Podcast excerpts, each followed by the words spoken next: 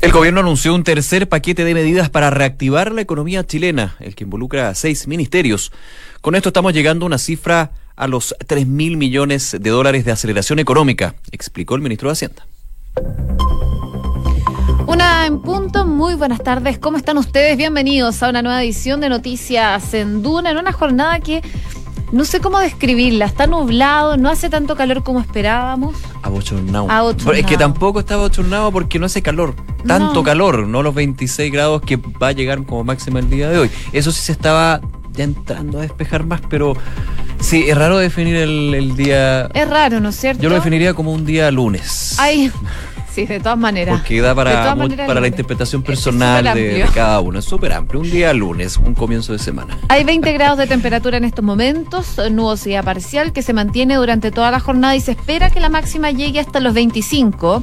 Para mañana, eso sí, las temperaturas van a estar bastante más altas. Se pronostica una máxima de 27 grados, eso sí va a estar totalmente despejado. Así que para los que les gusta el calor, bueno, pero pucha que hace falta la lluvia. Y no va a llover. Y no va a llover. Viña del Mar y Valparaíso les cuento también rápidamente, 20 grados a esta hora de la tarde. Concepción tiene 13 grados de temperatura acompañado de precipitaciones. Y en Puerto Montt, donde nos pueden sintonizar en el 99.7 y 10 grados de temperatura y se espera que esté con nubosidad parcial durante toda la tarde.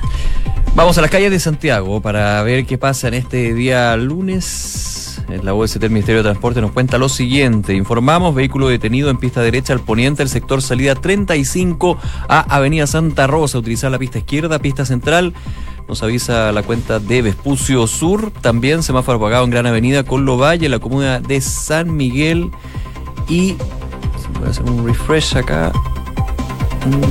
Todo tranquilo, dice hace siete minutos hasta ahora Aeropuerto Nueva Pudahuel opera normalmente confirmar salidas llegadas aquí, pero está todo tranquilo. Qué bueno que se sea, se agradece. En la mañana habían varios puntos de congestión que se fueron solucionando eh, con el correr de las horas, la información que nos entrega la OST del Ministerio de Transporte respecto a la región metropolitana. Una de la tarde con dos minutos, revisamos las principales informaciones de este lunes en los titulares. Presidentes Emmanuel Macron y Sebastián Piñera anunciaron la entrega de 22 millones de dólares para ayudar a los incendios en la Amazonía. Además del envío de una flota aérea, el G7 decidió un plan de ayuda a mediano plazo destinado a la reforestación que será presentado a la Asamblea General de la ONU a fines de septiembre. La Fiscalía Regional Metropolitana Sur formalizará hoy al suspendido ministro Marcelo Vázquez de la Corte de Apelaciones de Rancagua por los delitos de tráfico de influencias, incremento patrimonial injustificado y negociación incompatible. También será formalizada la hija del magistrado, Carla Vázquez, por omitir en declaraciones juradas que su padre era autoridad en la jurisdicción en donde ella fue nombrada en un cargo suplente en un tribunal de Lituecha. El gobierno anunció nuevas medidas para reactivar la economía que contemplan una inversión de 571 millones de dólares, de los cuales 355 millones son para este año. Este tercer paquete involucra a seis ministerios. Para el próximo 6 de septiembre quedó fijada la audiencia para revisar las medidas cautelares del ex comandante en jefe del ejército, Juan Miguel Fuente Alba. El ex uniformado recibió la semana pasada la libertad bajo fianza de parte de la Corte Marcial, pero esta medida le podría durar poco si el tribunal considera tomar nuevas medidas cautelares por la arista civil en la cual se le investiga. El diputado Raúl Soto concretó su renuncia a la democracia cristiana.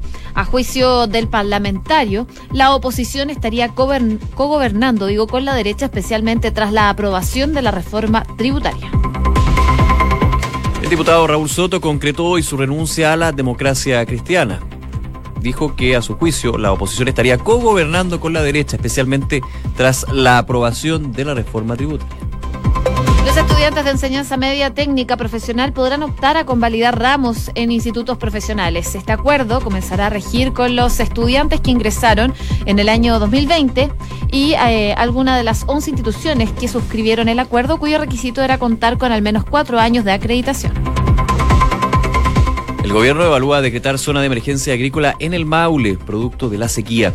Durante esta semana estaría la respuesta del Ejecutivo con respecto a esta región y ya serían cinco las que están actualmente con esta medida, entre ellas la región metropolitana. En Noticias del Mundo, el presidente Donald Trump dijo que está dispuesto a reunirse con el presidente de Irán. Luego de meses de aumento de tensiones entre Washington y Teherán, el mandatario estadounidense señaló que bajo las circunstancias correctas podría haber una cumbre con Hassan Rouhani. Las sanciones de la Casa Blanca y el programa nuclear persa son los principales focos de conflicto. El gobierno de Indonesia comenzará a construir su nueva capital a fines de 2020. La ciudad se levantará en la zona oriental de la isla de Borneo y se espera que en 2024 lleguen los primeros habitantes.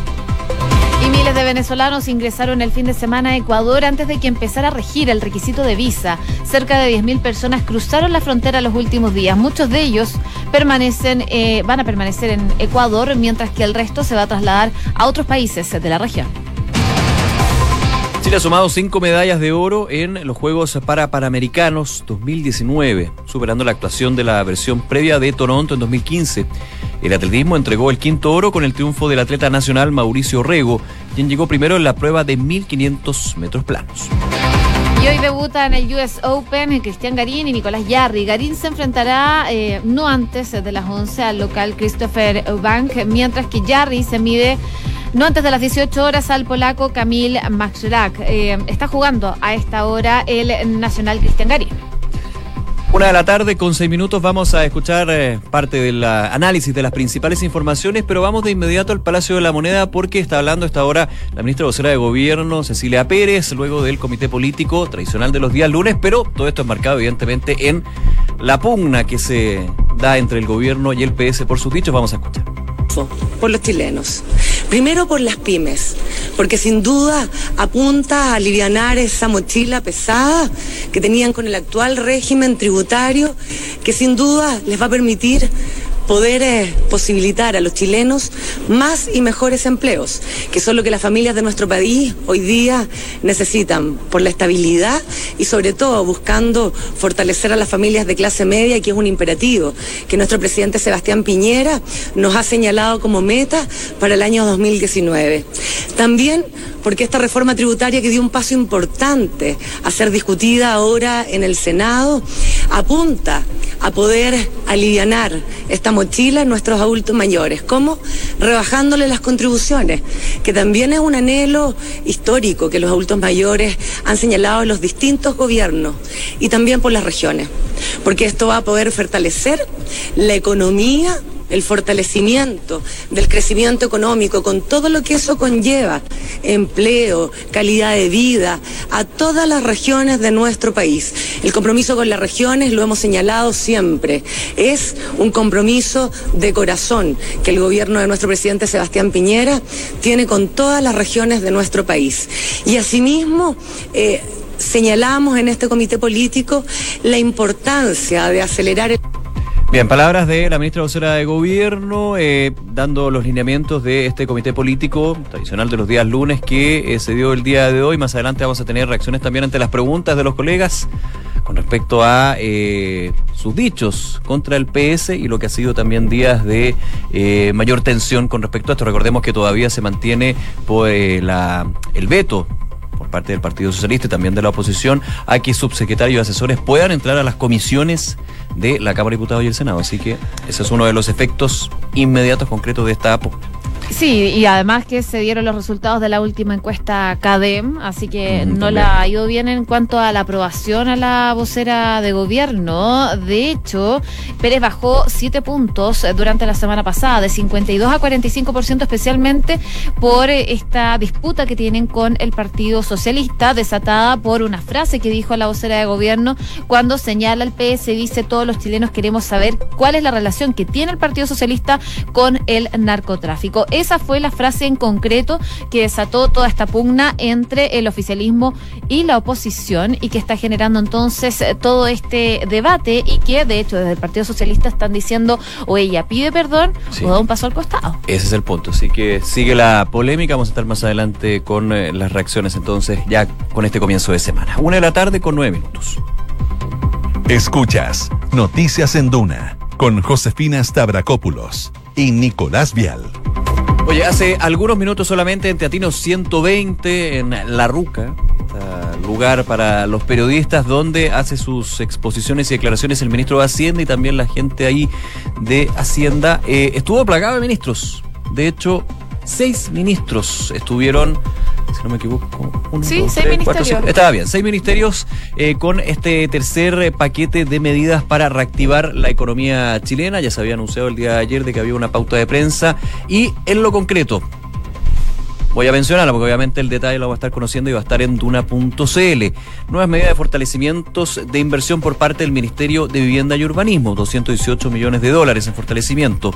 Un nuevo plan de inversiones en el Ministerio de Obras Públicas, 150 eh, millones de dólares en nuevas obras en todas las regiones. Aceleración en los gobiernos regionales, aceleración en el Ministerio de Salud, proyectos de riego del Ministerio de Agricultura son algunas de las medidas que eh, se entregan en este tercer paquete. Estamos hablando de una inversión, un gasto público que va a llegar en total a 571 millones de dólares, de los cuales 335 millones de dólares están destinados para este año.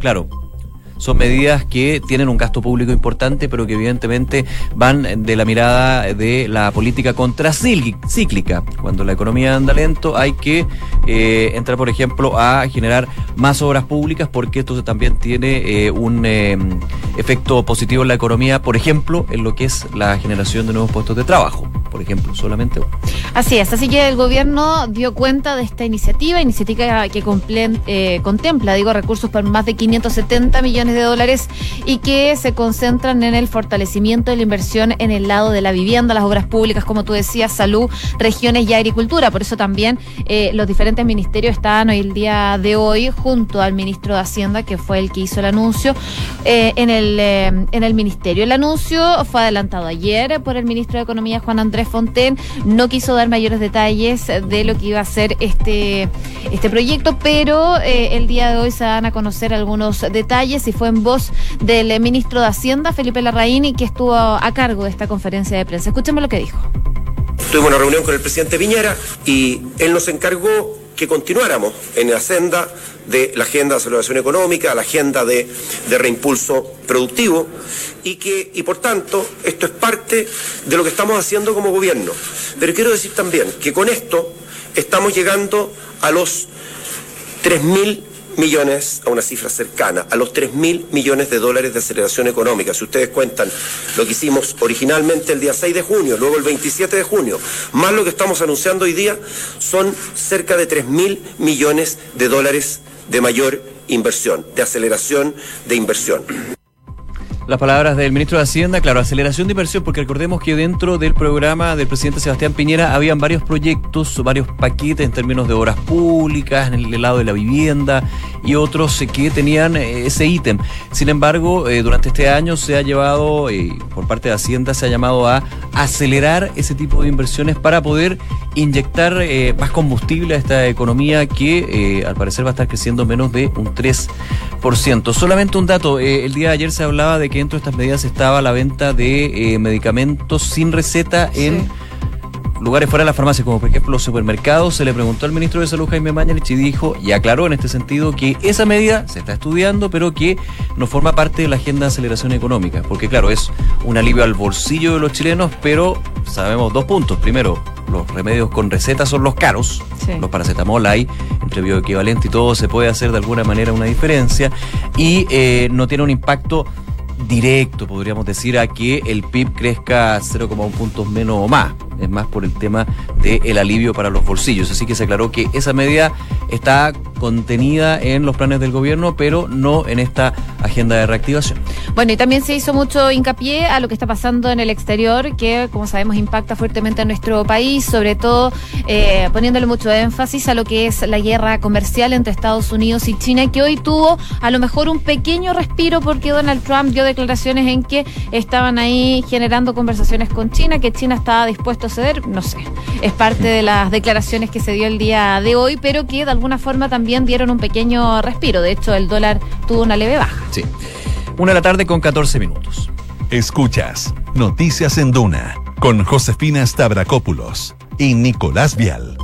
Eh, nos metemos un poco en el tema de la Amazonía ligado con esta cumbre del G7 donde participa el presidente de la República, Sebastián Peñera, recordemos Chile invitado por ser eh, anfitrión de dos eventos a nivel internacional que vamos a tener a fin de año, que es la APEC, foro de Asia Pacífico, y la COP25. Por eso fue invitado al G7, donde ha tenido reuniones bilaterales durante este fin de semana y también el día de hoy, donde participó en una sesión con respecto a cambio climático una reunión donde no estuvo, eso sí, el presidente Donald Trump.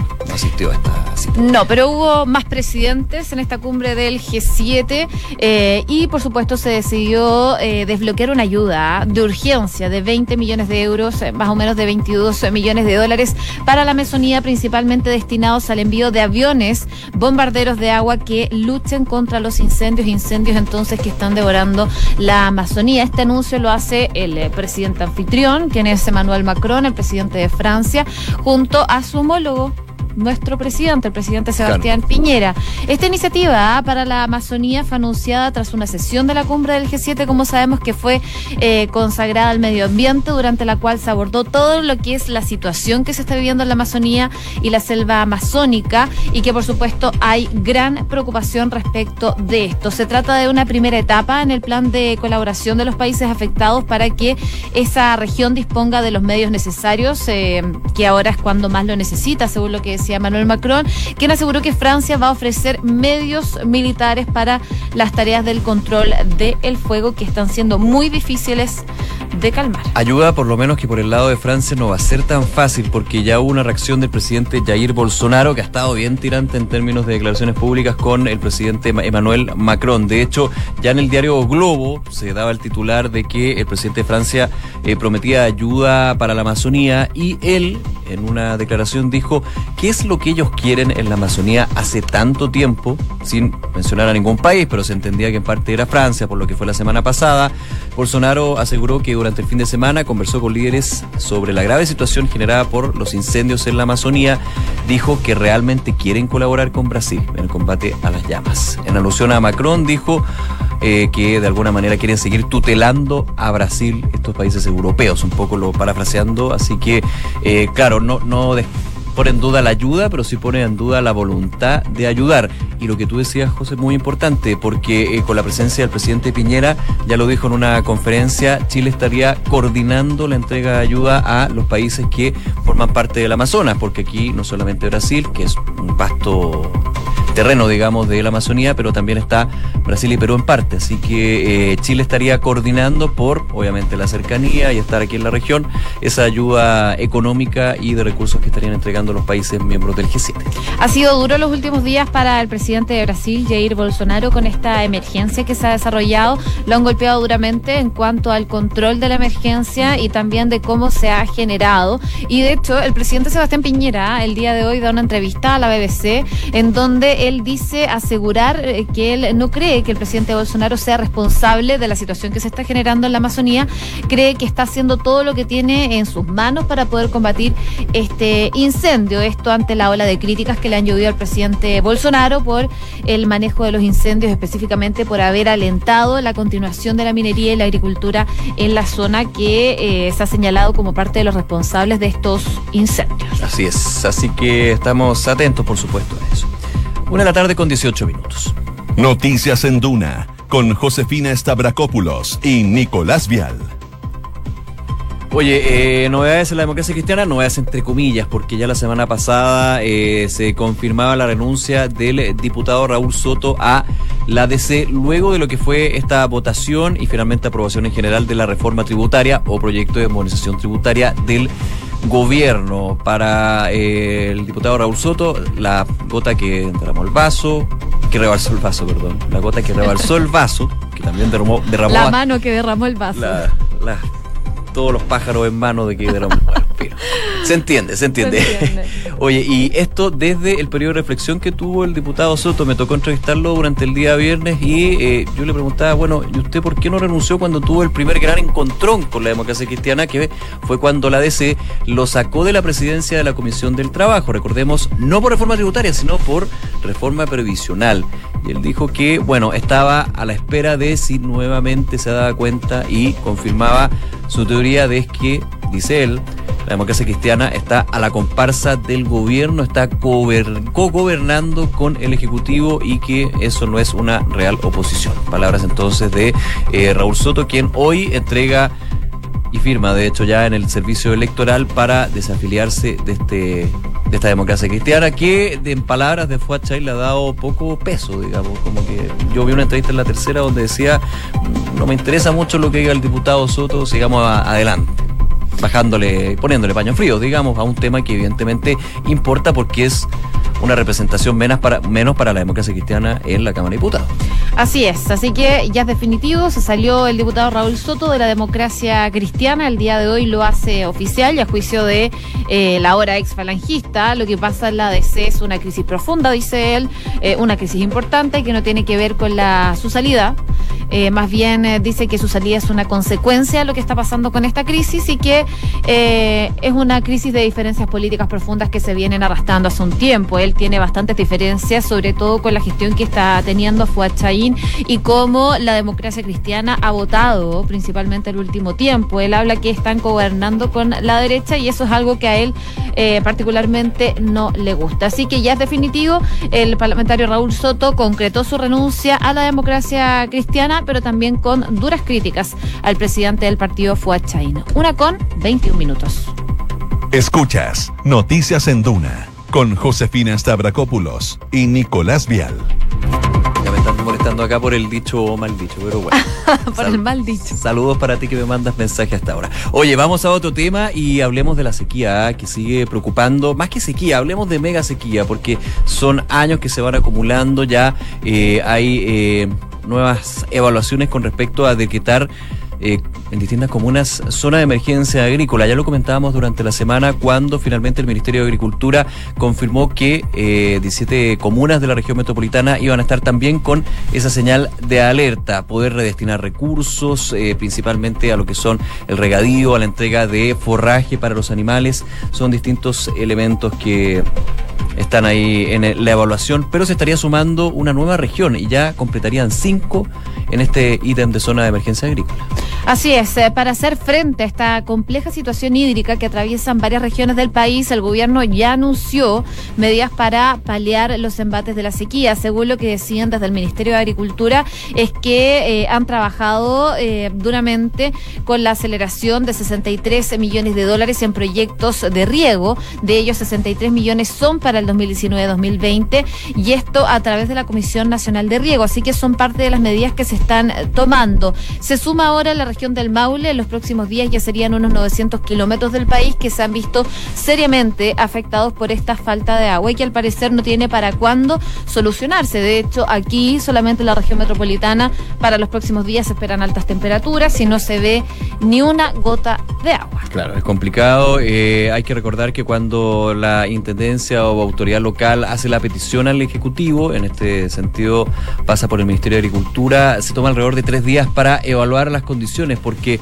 depende mucho del déficit hídrico. Por ejemplo, la región metropolitana, si no me equivoco, llegaba a un 75% de déficit hídrico, no así otras regiones que, claro, tienen menos lluvia, tienen menos lluvia acumulada, pero alrededor de un 15-20%. Entonces, eh, la destinación de ayuda a través de, de este decreto de emergencia agrícola tiene que ser muy bien pensado, pero evidentemente puede ir expandiéndose.